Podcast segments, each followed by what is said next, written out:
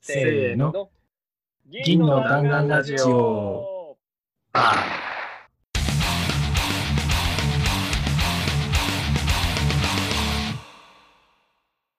い、どうも、銀の弾丸ラジオです。銀の弾丸ラジオは、チームのチームによるチームのためのラジオです。私たちは Silver Bullet Club というチームで、普段から一緒に仕事をしています。もっとチーム開発を上手くなりたいという思いで、チーム開発やアジャイル開発に関するいろんな話をしていくラジオです。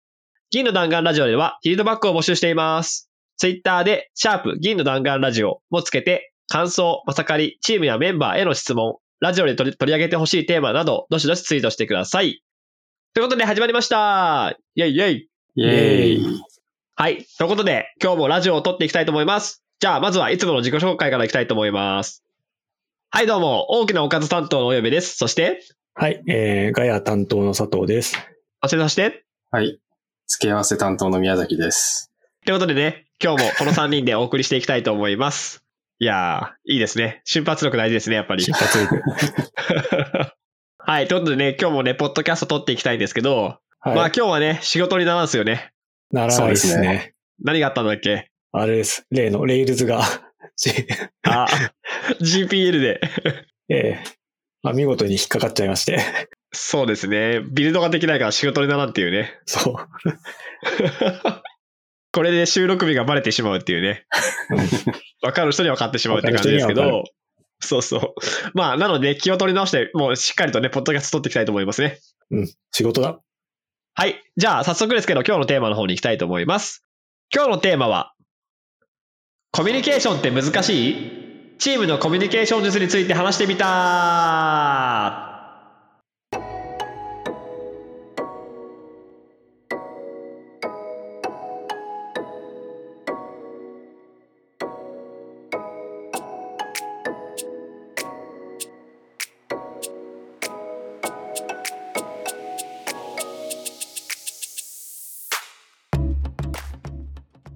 はい。ということで、まあコミュニケーション、チームのコミュニケーション術について話してみようということで、まあ、ちょっとコミュニケーション術っていうのは、まあ、ちょっとね、大げさというか、ふわっとしてますけど、なんでこの話をしようかななと思ったというと、まあ、普段こういろんなところでね、チームで活動していて、社会の人とかから、まあ、社内の人もそうですけど、なんかこのチームって楽しそうだよねとか、まあ、あるいはなんか強そうとかって言われたりとか、なんかあんまり自分たちでは自覚がないことをよく言っていただいて、まあ、それ自体はすごく嬉しいんですけど、うんで、その中でも、まあ、そのチームでいろんな活動してる中でも、特に自分たちのチームとそれ以外の人たちとか、まあ、仕事してるといろんな人とコミュニケーションするじゃないですか。そういう時に、まあ、このチームとか、あるいは各個人が、どんなことをこう考えてコミュニケーションしてるかって話って、あんまりチームの中でもしてないじゃないですか。まあ、ん改めて。は。うん。なんとなくそれっぽい話になることはあっても、わざわざコミュニケーションってとこを切り出して話すことはあまりないなと思ったので、まあ、難しいけど、この、これを機に話してみようかなってことで、まあ今回は、チームの中のコミュニケーションとか、チームの中、外に対してのコミュニケーションってところもちょっと話していきたいなと思ってます。じゃあ、ちょっとまず最初に、まあ、これそれぞれ聞いて、聞いてみたいんですけど、そのコミュニケーションって言われた時に、なんかこう普段大切にしてるとか、意識してることってあります？里流はどうですか？えっとね、自分がき一応気をつけているのは、なんだろうな、先入観とかそういうのはなるべく持たずに、最初は、きっとこの人はいい人だっていうふうにして接するあー、なるほど。というのがやる、あの、意識していることかな。あとはコミュニケーション取るときというか、まあ、なんていうか、その、情報のやり取りにもなるかもしれないんだけど、あの、間に誰かが言ってたとかっていうよりかは、直接その情報、何か言ってた人のところにの話を聞きに行くとかっていうのを気をつけてはいるかなっていうところですね。なるほど。それで言うと、ちょっと聞いてみたくなっちゃうのは、最初はじゃあ先入観持たずに性善説でってなるんだけど、どっかでこいつはあかんってなったらどうなるんですか？え？ここいつはあかんってなったら、まあ、こいつはあかんなっていうラベルをペタッて貼っておきます。まあでもね、それはね、自分が直接ね、話を聞いて判断したからしょうがないよねってことですよね。それはしょうがない。自分はちょっと苦手だなっていう。なんかその人が悪いっていうよりかは、なんか話し方がなんか合わないなとか、ちょっと多分この人とは考え方が違うんだろうなとか、ななんだろうな。この開発の仕方もそうかもしれないし、プロジェクトに対してのなんかこう、思ってることが違うなっていうのは、違うなっていうのを、こう、意識する。それがいい悪いはまた別かなっていうのを切り分けたりはしますね。自分が合う合わないだけってことですもんね。うん。うん。でも確かになんか、悟龍が、ラベルをつけた瞬間の音って結構はっきり聞こえますよね、宮田さん。ペタッと聞こえますよね。確かに。音すんの？それ。音する。あ、これ貼ったわ、みたいな。買ったわ。ペタって。それはね、結構意外と分かりやすいっていうのはね、ちょっとこれはチーム内あるあるですけど、ところはありますね。自分は聞こえてなかった、その音。そうそうそう。宮崎さんは何かこう大切にしてることとかありますか？そうですね。まあよくミーティングとかで、ちょっと、なんだろう。同じこと話してるんだけど、ちょっと認識ずれてるな、みたいな時とかは、相手の目線とか、まあこっちの想像ですけど、相手の持ってる、持ってそうなドメイン知識とか、立場とかで見たらどうな、どういうふうに見えてるのかな、みたいなのを考えるみたいなのは、ちょっと意識することはありますね。なんかそうすると自分はエンジニアで作ってるからこう言ってるんだけど、もしかしたら相手は全然そもそもそれ知らないからな、みたいなので、そもそもそこがずれてると話が合わないよな、みたいなのを考えるようには気をつけてはいいって感じですけど、あともう一つが、あれですね。まあ、これチームの話ですけど、チーム全員でなるべく、その打ち合わせだったりとか、そういう場にうんうん。出て、まあ、あの、チーム内の情報を、一時情報でできるだけ保ちたいな、みたいなのは考えます。確かにね、これ結構もしかしたら、他のチームでとかで働いてる人からすると、ちょっと違うとこかもしれないなと思ったのは、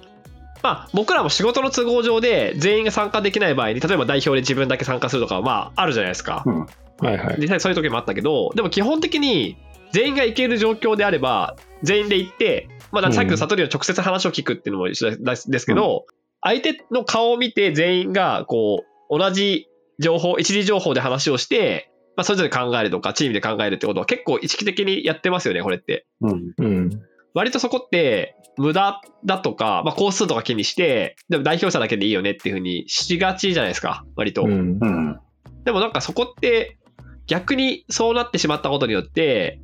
なんですかね、後で伝えたつもりでも伝わってないのが割とあるし、うんやっぱりこう、結果として、あ、これ話がまとまったからこれで OK になったよとかって言っても、その人はそう思ったかもしれないけど、実はちょっと顔色違ったよねとか、そのニュアンスってなかなか伝わらなかったりするじゃないですか。うん。うん。それを後でゴネゴネするよりは、全員が直接その場で言って、全員のこう輪としてこうなったよねって話をしといた方が、その後結局そっちの方が効率も良かったりするっていうのはあるから、多分意識的に結構全員で参加することは多いですよね。うん。うん。で、じゃあ自分も大切にしてることをちょっと言っておくと、あの1個目がですね、結構これはもともと気にしてるんですけど、まあ、特に割と大きい会社にいることがあったりとか、いろんな人と接することが多いので、その話してる内容とかを、この人、それそれってどういう意味だろうとか、それについてこう聞いたりとかすることって、まあみんなやると思うんですけど、結構自分はその人の価値観とか、モチベーションみたいなことを探ることが結構多くて、うん。難しいんですけど、言ってることは同じなんだけど、この人実は考えてること違うなっていうのって結構あるんですよ。なるほど。本音と建前じゃないけど、これもしかしたら日本人独特なのかもしれないですけど、なんか言ってることはそれっぽく言ってるんだけど、この人実は後ろで何かこう工作していて、とりあえずこのまま濁してるだけだなとかっていうことが結構意外とあるので、その人がどういう、ななんか何をしたいと思ってるかなののかとか、どういうことをこうモチベーションと思ってる？なんか要は、いいプロダクトをつ作ることが目的なのか、仕事を早く終わらせることが目的なのか、うん、なんか自分が楽することが目的なのかっていうそのニュアンスは違うんですけどどこの考えてるんだろうなって結構探って考えてみると割とそれによそれが分かるとその人の攻略法じゃないけど なんか割と見えてくることが多いので割とこれは常に気にしてるところありますね。なるほどね。うんっていうのとあとこれは結構最近言葉として押したんですけどあの瞬発力を結構大事にしていてうん。うん。うん。何かこう話をしたりとか、ミーティングでも何でもいいんだけど、何かあった時に、後から振り返ったら、あ、あの時こうやってや言っとけばよかったなとか、もしかしてあの人こういう意味だったのかなっていうふうに分かることってあるじゃないですか。うん。うん。で、そそれはそれで全然いいと思うんですよ。後からちゃんとこう振り返って気づくとかはいいんだけど、でも同時にそれをやっぱりその場で打ち返すっていうのは結構大事だと思っていて、持ち帰ってもう一回持ってってもいいんだけど、できればその場で解決した方が、その後スムーズだし、あとリアルタイムになんかこう、レビューとかと一緒で、後からこう、フィードバックするよりも、うん。その場で相手がなんかその感情を乗せていってる時に、その場でパッとこうフィードバックした、あの、こうか打ち返した方がいい時も結構あるなと思うんで、まあもちろん使い分けだけど、なるべくその瞬発力で返せるときは、瞬発力で返せるようにっていうのはなんかちょっと意識していて、で、これにつながるところの話なんだけど、割とさ、あの、これもチームの中の独特な活動な気がするんだけど、その何か、ミーティングでも何でもいいけど、何か出来事があったときに、うん。反省会とか、もしくはその前に、どうしようか、あのミーティングとか、次のなんかレビューどうしようかみたいな話を自然としてるよね、結構。雑談とかで。うん。ああ、そうね。やってるね。そう。で、なんかそれも結構、割と時間も使ってる気がしていて、うん。ああの時ってこうだったよね。あの人こういうこと考えたんじゃないかなみたいな話を結構する、たくさんするじゃないですか。うん。で、あれが意外と大事なのかなと思っていて、あの瞬発力につながるのかなと思っていて、その、瞬発力が出せない時っていうのは、相手がいきなり言ってきたことに対して反応できないことなので、なんか自分が想定してる以外のパターンが来ちゃった時とかって、ああ、どういうことだろうなって自分でこう考えたりとか、なんかその処理するのに時間かかるじゃないですか。うん。うん。だから一旦そのまま何も言わないとか場をの残しておいてそれを持ち帰った時に考えたらああの時ってもしかしてこういう意味だったなって気づく感じなのでその想定外っていうものをなるべく減らしておけば瞬発力出せると思うので、まあ、さっきのその反省会とか作戦会議ってそのパターンをいっぱい増やしておくみたいな感じのことだと思うんですよ。なんで、うんうんうん1回の経験がその場にあった時にその経験がこうだったっていうなんか要は1パターンをそこで学べると思うんですけどその前後のその雑談によってその何倍ものパターンを自分たちの中でこう蓄積できるじゃないですか。うん。もしかしたらこうかもしれないよねとか、あの時これこうやって言ったけど実はあの人こうだったんじゃないかなっていうのでこうどんどんパターンが増やせるんでどんどんこう自分たちの中にパターンが増えていくと思うんですよ。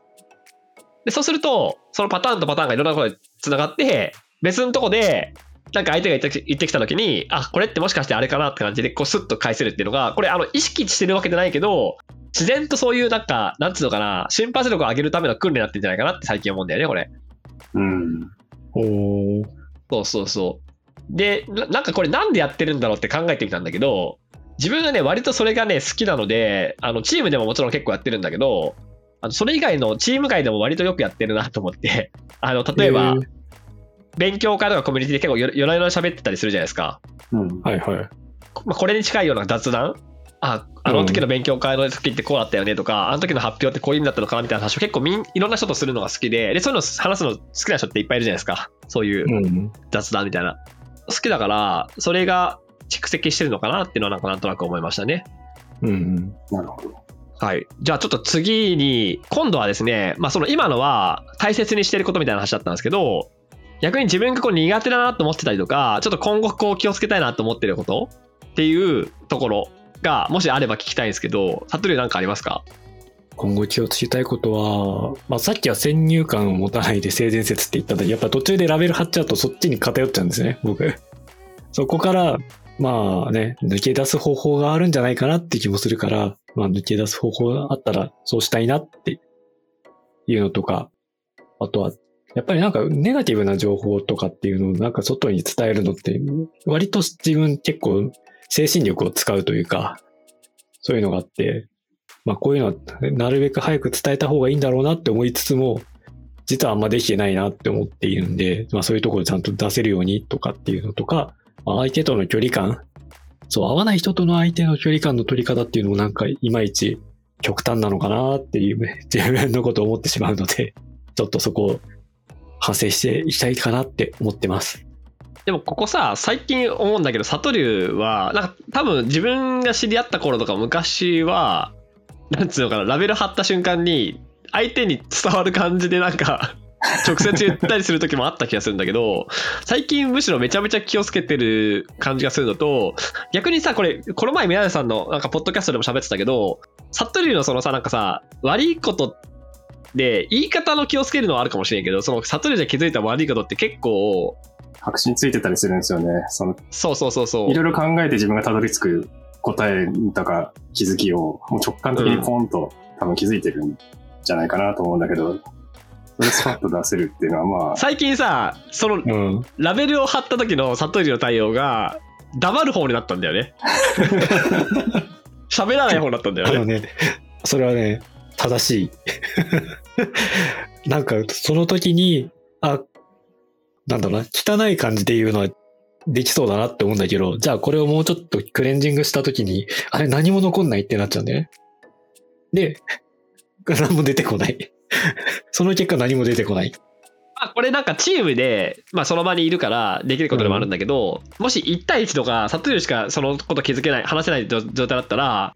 なんか苦手だなと思ったりしても、自分が言わなきゃいけないから、なんつうのかな、思わずポロって言ってしまうとか出ちゃうじゃないですか。うん。まあ、ある意味黙れるっていうのは、チームでやってるからこそ、こう、なんか苦手だなと思ったら他の人に任せるとかできるっていうところではあるけど、でも同時に、サトゥールのそのなんかいいポロが出なくなってしまっているのも、もしかしたらあるかもね、と思ったよね。寂しいですね。そうそう 確かに、それは面白いね。宮崎さんは何かこう、気をつけたいこととか、気をつけてることありますか？うんうんちょっと気をつけないとって思うのは、まあなんか、なんだろうな、何かを説明してるときに、こう、誤解を生まないようにとか、そういうの、そういう意味でなんだけど、ちょっと細かいとこ説明しすぎたりとか、あと人の説明もちょっと違うところあると気づいたら指摘したくなっちゃうとか、誤解を生まないとか自体は必要なことだと思うんですけど、なんか網羅性を気にして全部全部説明をしようとかしちゃうと、たまに本質じゃないとこに話がいっちゃったりする時があるんで、その辺はなんか加減は必要なんだろうなって思いつつ、難しいところだなと。ああ、思います確かに難しいっすね。難しいね。ちょっとね、重箱の隅を急にちょっとつつきたくなるような気持ちになるのはわかる。うん。うん。まあでも確かにそこ続いちゃうと、別にいい結果にならないよねみたいな時も結構ありますもんね。そうなんですよ。うん。確かに。えーと自分が気をつけているというか気をつけたいことで言うと、これはあの2人とも分かってると思うんですけど、自分の場合は一部の同性の、いや男性の、まあ、まあもうちょっと言っちゃうと、おじさんに優しくできないんですよね。でね、どういうおじさんかっていうのがちょっと最近、なんか言語化しようかなと思ったんだけど、悪意があるおじさん。それは、それ許せないね。そう、な、なんていうのかな。あ、なんで、あの、特に目上の人ですね。目上の人とか上司とかも含めてなんですけど、うん。あの、ちょっとなんかうまく言葉が出ないから、ちょっと厳しいこと、きつい言葉になっちゃうかもしれないけど、なんか能力がないっていうか、なんかできないとかそういうのは別に許せるんですよ。なんか本人は何かしようとしてる。その向き先は合ってるんだけど、スキルが足りなくてできないみたいなのを全然、これは年齢とかあの性別関係なく許せるんだけど、なんか特に同性の目上の人で、なんか不徳？なんか徳を壊すというか、本人はそれがいいと思ってるかもしれないけど、悪意あるよねみたいなやつって結構あって、うんそういうのはね、許せないので、そういう時にね、全く優しくできないですよね。優しくないよ悪意ってかれね。かな？自分に都合のいい思惑だけを持ってきて、なんか、そうそうそうそう。りとかっていう感じだ。ああ、うん、そういうのね。それって完全にね、あ悪意だと自分は思っていて、うんだってさ、うん自分のメンバーのことは考えてないじゃん。自分のことしか考えてないとかっても悪意でしかないので、それがね、見えてしまうとね、もうね、もう完膚なきままにボコボコにしたくなるんですよね。っていうね、悪い癖はね、あの、自分で分かってるけど、うん。直そうともあんましてないけど、気をつけようかなと思ってる。気持ちはあるね。もうね、そうなってしまったら、こう、あれだよね、こう、外も外堀埋めていって、一箇所だけ逃げ逃げどころを作ってきて、逃げてきたら、ボーンって潰したくなっちゃうんですよね。やるよね。やるよね、それ。あ、追い込んでるって思っちゃったもん。これはね、ちょっとね、自分でも分かってるんでね、どうにかしたいところではあるんですけど、まあ、いいとこでもあるかなっていうふうにね、受け止めてますね。うん。で、もう一個が、これ結構思ったんですけど、その、いろいろコミュニケーションとかいろんなことで意識していることってあるんだけど、それが発動できるかどうかっていう前提条件の時に、自分の危険って結構大事だと思ったんですよ。わかるああの、自分自身が怒ってしまったりとか、こう、この人ムカつくなって思ってしまうと、正常、その、本当はこうした方がいいなと思うことできなくなっちゃうじゃないですか。う。んん。なので、なるべく自分の機嫌を良くしておかないと、その、普段自分が気をつけてることとか、その正常な判断ができなくなるので、その自分の機嫌を自分で取るじゃないけど、っていうのは、あの、常にできてるわけじゃないけど、まあ、これやった方がいいなって本当に常々思ってることですね。なるほどね。確かに。確かにそれはあるな。うん。やっぱり機嫌が悪いとできないよね。うんうん。ちょっと気持ちに余裕がないとね。そうそうそう、そうなんですよ。はい。って感じで、まあ、ちょっととりあえず大切にしていくことを気をつけていることを話してきたんですけど、次にさっき最初にちょっとですね、あの、今日この何度いこのテーマで話そうかって言った時に、その、ちょっと話したんですけど、その外部の人、僕たち以外の人たちから、なんか楽しそうだねとか、なんか強そうだねみたいな感じの、そういう言葉、形容詞をよく使っていただくんですけど、それってそもそも意識してるみたいな。あの、自分たちでその言葉って意識してるかみたいなことを聞いてみたくって、サットリュウはどうですか？あー一応気にはしてるのかななんかなるべく楽しくしたいよなっていうのはなんかぼんやりとでも考えてたりはするかな。まあ、具体的にどうするかって言われるとなんか難しいんだけど、なんかちょっと遊び心を入れてみたりとか、楽しくししたいなって好きは、好きあらば、うんうんうん。そんなとこかな。確かにね、サトリュウも結構言われるもんね、その、なんかいつも、うん、楽しそうですねって。あ、なんか昨日も言われた。楽しそう、楽しそうにしてますよねって言われるのは、なんか最近ね増えたような気がする。うん。うん。なるほど。み宮崎さんはどうですか？自分はコミュニケーションって文脈においては全然意識してないし、自分自身個人は別に強くないからな、コミュニケーションに。どちらかというと苦手なので、疲れるなっていう ところなんで。まあ実際難しいことなんで、コミュニケーションってタイトル通り。だから大変なことなんだと思うんですけど、自分はその、自分のコミュニケーションスタイルはこうだとかをうまく表現するみたいな意識をするような余裕はないっすっていうのが正直なところです。ちなみに宮崎さん、それって、えっと、例えば昔と比べて今ってどう変化してるみたいなのあります？苦手は苦手でもみたいな。あの変化はしてて、それさっきの最初の方の話ですけど、そのチームの雑談とか反省会みたいなのとかやってると、やっぱり他の人の視点の、なんだろう、考え方とかもインプットされた状態で、例えばミーティング臨むとか、そういうので結構自分もま前よりもなんか俯瞰で見れてる場面があるなとか、そういう変化は感じますし、あと単純にチーム3人だけでも認識合わせしてると、まあ自分の意見が完全に外れ値じゃないなっていうのが分かった状態になるので、うん多少自信みたいなのも出てくるので、やりやすくなったりはします。ああ、確かにね、その、意識してないけど、前後にこう、チームで雑談したりするので、なんか、いわゆるミームじゃないけど、あ、なんか、サトリュウだったらこういうだろうなみたいなやつとかが、お互い多少なりともさ、あるから、自分だけっていうよりは、チームの意見としているとこもあったり、増えたりするみたいなのは確かにありますよね。うん。うん、確かに。で、この楽しいとか強いって意識してるかって話で言うと、自分も特にしてなくて、で、ただ、なんか思ったのが、たまに自分がプレゼンとかで話した気がするんですけど、そのなんかこれは楽しいとか、これは楽しくないとかっていう風な、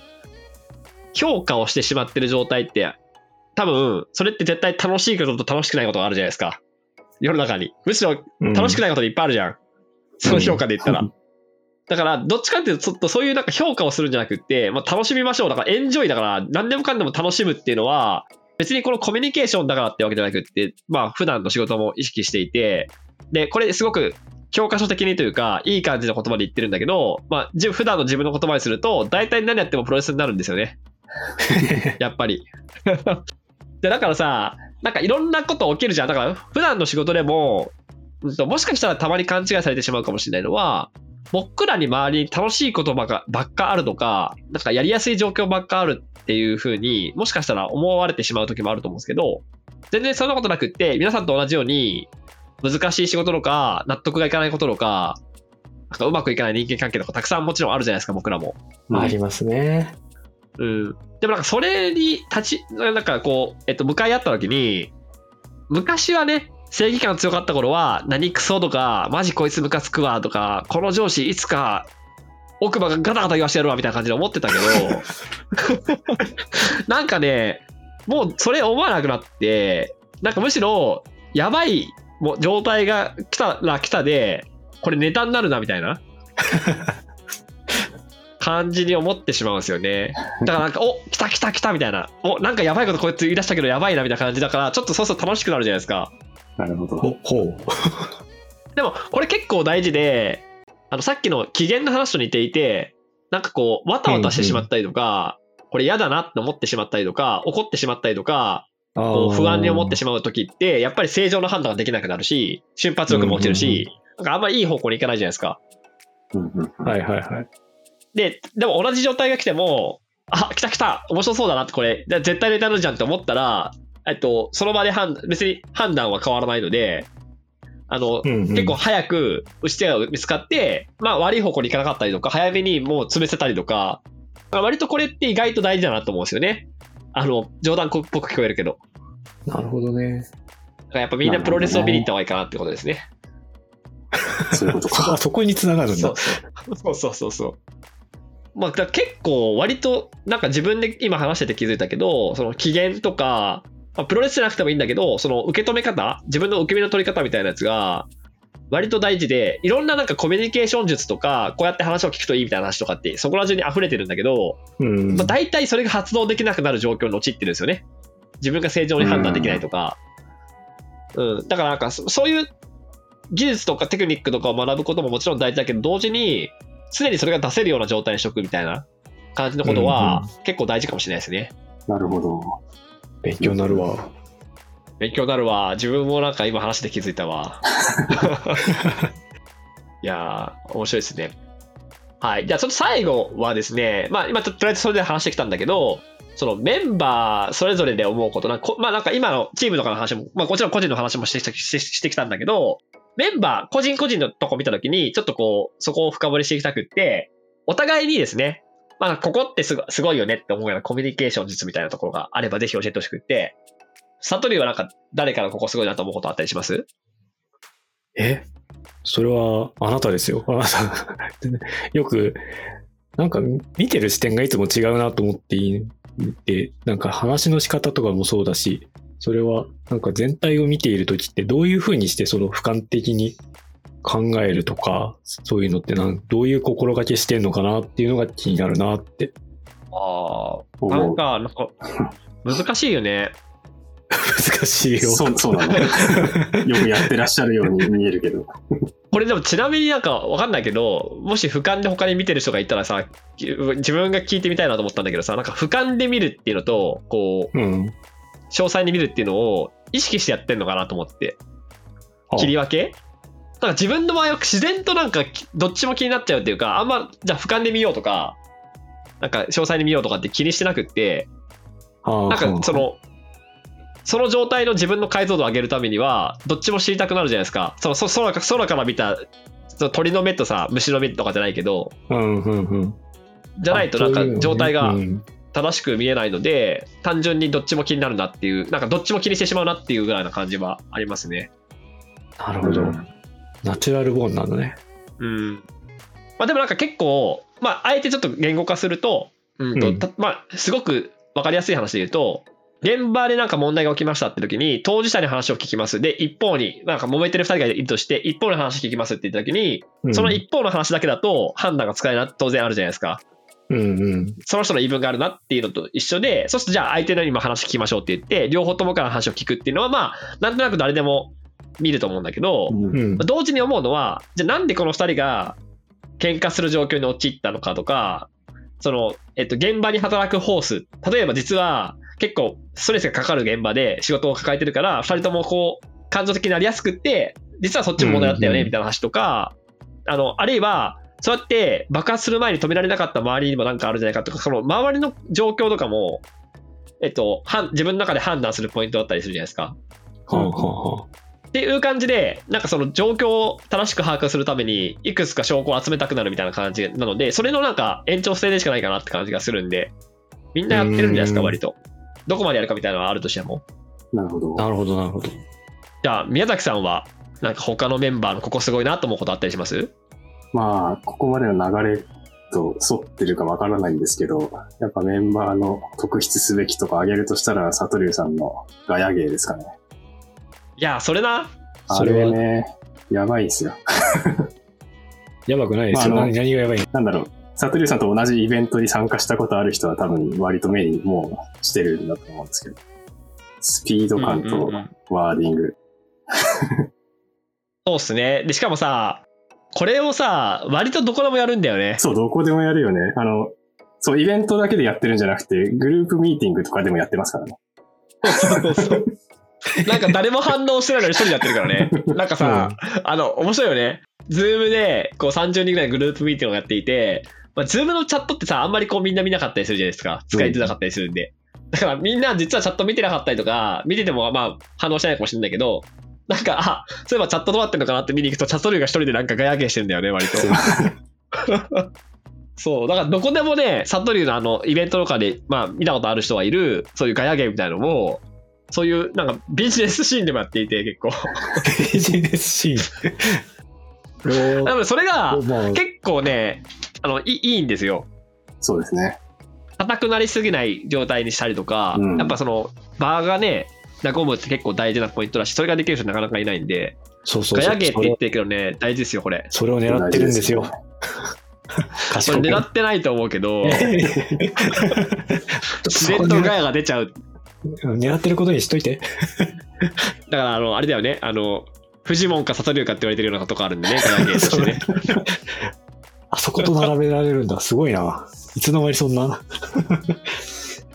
で、あとはね、自分はね、宮崎さんに対して、あ、ここはすごいなと思うところは、これはね、サトリューはね、わかるわかるって言うと思うんだけど、あのね、場によってなんだけど、ちょっとこう、紛糾をする場とかってあるんですよ。なんかやべえなって状態があった時に、めんどくさい人がいたりした時に、自分とかサトリューが、そこをこう、ちゃんとこう話し合いにやって、わーっとこう盛り上げていくと。っていうことを、まあたまにあるんだけど、そういう場の時に、なんかね、宮崎さんはね、そういう相手に安心感を与えるんですね。わかるこれ、サトリュー。なるほどね。うん。それ。なんか役割分担ってわけじゃないんだけど、自然とね、あの、状況によってさ、自分とかサトリューは結構、なんだろうね。熱くなるというか。うん、ガツンと言うときは言うので、で、それ違うと思いますよ、みたいなのがバンって言ったりするじゃないですか。うん。っていう風になってきたときに、その相手からすると、自分とかサトリューになんかちょっと言いづらくなったりする瞬間ってあるじゃないですか。うんうんっていう時には、うちのチームには宮崎さんがいるんで、宮崎さんのところに連絡が行ったりするみたいなね。そういう安心感あるよね。ある。そうなのかな？わかんない。あ、でもそれは多分さっき、なんか意識してるっていう、大切にしてるって言ってた、なんかその、相手の目線で考えるとか見てるとかっていう、そういうところがなんか聞いてんじゃないかなっていう気がする。今日話をしてて。そうそうそう。だから意外と、あの、これ、この前も、ポッドキャストでも話したんだけど、宮崎さんも実は、うちでは熱くなってるとか、こう、思いが溢れてる時はあるんだけど、うん。多分、旗から見た時に、宮崎さんが一番安定してるんですよ。僕ら3人の中で言うと。うん。宮崎さんが多分普段、自分とかサトルがよく喋ってるから、皆さんがちょっとこう、そんなに喋る量が多くなかったりとか、ちょっと皆さんもなんか思うとこあっても、代わりに言ってくれてるからいいやって感じで、こう、あえて発言控えてるとこもあるかもしれないけど、そういうことによって、宮崎さんは通常モードだっていうなんか周りの安心感があるので、なんかそこがある意味、いやいや、ぼ僕らとしてもなんかありがたかったりししますよね、そこはね。そうだね。安心して暴れられるっていうかね。みたいなところはある。まあ、そのお互いにすごいなと思ってるともありつつ、あとはなんかお互いに、まあこれ延長戦だけど、お互いに聞いてみたいこととかってあったりします？これ挙手制っていうか何でもいいんだけど。例えば自分が悟りに聞くとすると、未だにまだコミュニケーションだと思ってるのって聞きたいね。はい。思ってます。で、それは、あの、あなた流に言うと、ビジネスコミュ障なのかみたいなね。ああ、ビジネスか？あ、でも、前よりはマシになったんじゃないかなってちょっと思ってる。はいはいはいはい。ちょっと副業とかの方で、その、なんていうの？前から話してるようなプログラミングスクールとかで、なんかそのメンターみたいなのやるっていう時に、ちょっと一つ、それを狙ってやってるのが、あの、知らない人と話をする機会を増やすっていうのを狙ってやってるところもあって、その普段話すような人たちとは違うようなコミュニティの人たちとかチームとか会社の人たちって同じようななんか文脈の人たちとは違う人たちと話をするっていうのをあえてやってみて、なんかもうちょっとその話し方とか、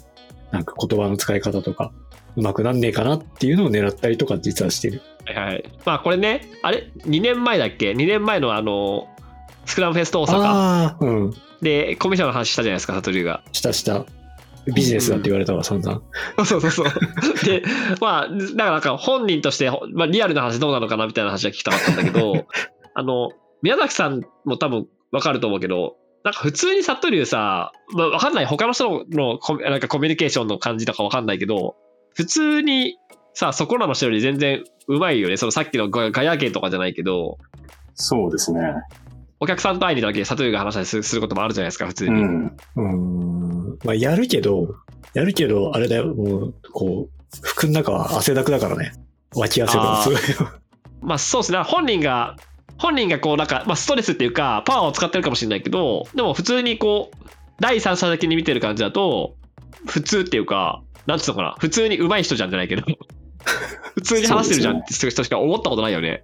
うん。本当？本当？うん。ああ、じゃあよかった。そう、だからビジネスってことにしとこう。そうだね。それを落ち着ける？あ、まあまあビジネスもいいですよ。本人のブランディング上問題があるならこれ以上追求しないけれども。確かにね、あの、必要であればカットしますよ、みたいな 感じではあるけどね。コミュ障のブランディング得すんのかな？知らんわ。それは知らんわ。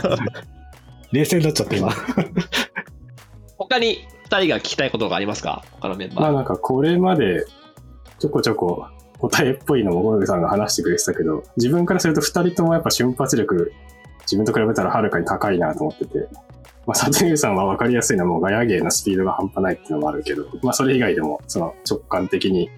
確信つくところも含めてですし、まあ上さんも自分でも意識してる通り瞬発力高いんですけど、どう心構えたりとかなんか何かして、それを発動するのはどうしたらいいんだろうなって、普通に思う。どうなんだろうね。まあちょっとこれまでの話で出てますけどね、その、うん。多少は。うん。まあ、でもこれわかんないですけど、多分これ難しいんですけど、瞬発で返した方がいい時と、そうじゃない時はもちろんあると思うんですよ。うん。うん。どっちの能力も必要だと思ってて、落ち着いて考えてから話すとかってもちろん大事だと思うんだけど、でもなんかやっぱりこれってもしかしたらだけど、それこそアジャイル開発と出会ってよかったなと思ったことの、なんか数少ない一つっていうか、まあ、あの、いくつかあるんだけど、あの、うん一個として、その、リアルタイムに返すときすごくいいっていう話して、これどっかで前に話したけど、例えば、新規事業やってるときに、普段はこう依頼してから3ヶ月後しかできなかったものが、あの、1週間後に持ってきますねって言って持ってったら感動してくれたとかってあったじゃないですか。うん。うん。うん。なんかそそういう速さっていうのが一つ相手に対するこう価値っていうか体験になるってことを僕ら知ってるじゃないですか。うん。そうだね。それは。コミュニケーションでも結構同じなので、うんと、もちろん後から返した方がいいこともあるっていうのは分かりつつも、なんか同じこと言ってもその場で話した方がいいことって結構あるなって思うので、多分大事なのは瞬発で返せる返した方がいいことは返せるようにしようっていうふうに意識しし始めたっていうのがもちろん一個あるかもしれないですね。うん。そこが、ね、そこがそもそも気づいてないっていうか、あんまり自分の中で大事だと思ってなかったりすると、瞬発的に返すってことに対して興味がないじゃないですか、多分。うん。うん。だから、まずはやっぱりそこが、あ、もしかしたら今のってその場で言った方が良かったかなっていうふうに、なんかより、より、より分けていくと、さっきのパターンが増えるじゃないけど、瞬発的に返すのか、後からで返すってことが選べるようになってくる気がするので、まずはその、こ瞬発的に返すかどうかって考えてみるとかは、なんか一個きっかけなのかもしれないですね。うん。なるほど。うん、でも確かにサトリュウのね、ガヤ芸の瞬発力も気になるよね。なんか意識してるんですか？あのガヤ芸の瞬発力は。え、何も考えない。それだリアさん。何も考えないってことだ。なるほど。別に恥ずかしいことも何にもないと思っている、やっているから、ね、あんな書いたってどうせ誰も読んでないだろうし。いや、この間もね、とある、あの、ナイナイの Slack チャット上で、なんか通知が来て、サトリュウさんが速攻でいらないですって返したんですけど、サトリュウさんが返すまで自分 Slack をウィンドウアクティブにするのが間に合ってないですからね。もう通知が来た自分が Slack をウィンドウアクティブにした時にはもうサトリュウさんが返信してたんですよ。どんな光のスピード。あの、そそのいらないですに関してはさ、なんか結構あれだよね。余分なことした人が、これじゃあこうした方がいいですかねって言った人に対して、リアルなこうなんか、あ、それいらないですみたいな感じの 一言なんだけど、確かに打つまでのスピード速いよね。早かった。あれは早かったね。早かったっていうか、本当に脊髄反射だったな。あれじゃない？あれがラベル貼る瞬間じゃない？この間ね。そうかもしれない。うんお前来るなっていう。まあでも、なんか今のって、悟りはもしかしたらナチュラルボーンかもしれないし、意識し、実はしてるのかもしれないけど、なんか割と自分のやつに似てるかもしれないなと思ったのは、その考えないって言ってるんだけど、その場で返すっていうことがまあいいことだってわけじゃないけど、その場で返そうってしてるだけじゃないですか。だから考えて、いい文章にして返そうとかじゃなくって、パパパって思いついた時に打つみたいな。うん。そう、そう、そうね。特になんかイベントとかだとやっぱり反応がないと話してる側とかなんかやってる側って不安になると思うんですよね、あれって。うんうんとりあえず何でもいいから聞こえるとか見えたとかって言ってるだけの時もあるし、そういう反応でもいいし、なんかこう思ったことバッて言ってるだけでな、なんか聞いてるんだなっていう感覚だけが伝われば、きっとなんか安心するんじゃないかなぐらいの気持ちですね、あれ。確かに。あとは、里竜は何か他のメンバーに聞いてみたいことがあります？そう。なんか話すときとか、こう、ミーティングとか、まあ普段話、さっき言ったみたいにこう、一緒に話すじゃないですか。で、でも、なんかこう、うまく自分はあんな風に人に説明できたりするかなって思ったりすることがよくあって、なんか、話す準備とかってしてます？みんなは。宮田さんどうですか？僕もどちらかというとサトさんの感覚よりで、うまく説明できないんで、できる人ってみんな準備してるのかなって、あんまり自分は準備できてないとかが多くて、準備必要だなって実感するときはあります。できてないんですけど。時はある。うん。それも一緒。でも、そういう意味では、その事前に話したりとか、事後に話したりするじゃないですか。あ、じゃあ次のミーティングでこう言った方がいいよねみたいな話とかするじゃないですか。うんあれが、ある意味準備だよね。あ、まあそうですね。最近のチームまあはそれがまあそっか、それになってるときは。そうそうそうそう。だし、なんか自然とそのなんか、何かイベント、ミーティングがあったりとかレビューがあったりするときに、その前に話すときがあると思うんだけど、その話すときのきっかけって、割と例えば自分って、あ、こういう感じかなってこう、まとめて、 Slack にポンって投げて、これだけどさ、うんみたいな感じで話すじゃないですか。うん。で、あれがある意味もしかしたら準備かなと思う。で、それでう、んえっと、二人の話とかをして、あ、こうだね、こうだねって言うと、あ、じゃあちょっとこういう風に変えようかみたいな感じで、その文章とか直して持っていくじゃないですか。うんで、これはもしかしたらだけど、あの、普段発表してることが一ついいきっかけになってるかもしれなくって、あの、思ったことがあって、えっと、これもさっきの瞬発力の話とも結構繋がってくるんだけど、その場の勢いで感情的に言うってことは割と自分得意だったんですよ、これまでのあの人生の中で。わかるかな、うんうんうん。台本とかなくてもどうにかなるし、プレゼンも作ったきりそのまま行く。それがいい時もあるし、その方が感情的に伝わる時もあるし、今でもそれ使うんだけど、同時に、特にミーティングとか打ち合わせとか仕事の時っていうのは、まあそうじゃなくって、もうちょっと洗練された言葉の方がいい時ってあるじゃないですか。うん。言い方とかもそうだし、説明の仕方とかっていう時は、うんちょっと自分の中でも整理した方が、よりいい言葉が使えるじゃないですか。うん。そういう時は自然と、まあ、簡単にメモっていうか、箇条書きで書いたりとかして、で、そあの自分で書くだけでもそうだけど、それ以上に、そのチームとかで話して、これこうやって、こうだこうだよねって話をすると、お互いにこう話すことによって、まあ、自然と予行練習じゃないけど、はいはい。なるじゃないですか。うんだからそれが自然と練習プラス、なんか、要は発表で言うと練習、発表練習みたいな。感じになってるのはもしかしたらあるかもしれないですね。なるほど。うん。まあ確かにね、こういう話なかなかしないからね、確かにそうなんだって感じするよね、お互いに。うん。そうですね。意外とふわっとした内容だったけど、よかったんじゃないですか？意外とちゃんと話せた。見切り発車なとこあったけど。ね。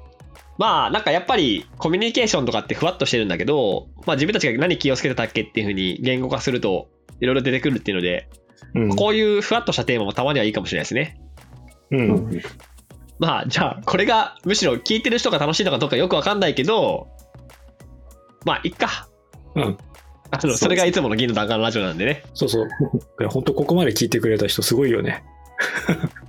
最後まで聞いて、ね、最後まで聞いて投げっぱなしだからね、こう。本当本当まあ、っていう感じでね、別に何のオチもないですけど、まあ、今日はチームでコミュニケーションとかお互い気にしてることについて話してみましたって感じで、そろそろ終わりますか。はい。はい。では、じゃあ、いつもの締め方でいきたいと思います。せーの。閉店ガラガラ。あありがとうございましたありがとうござい。ました。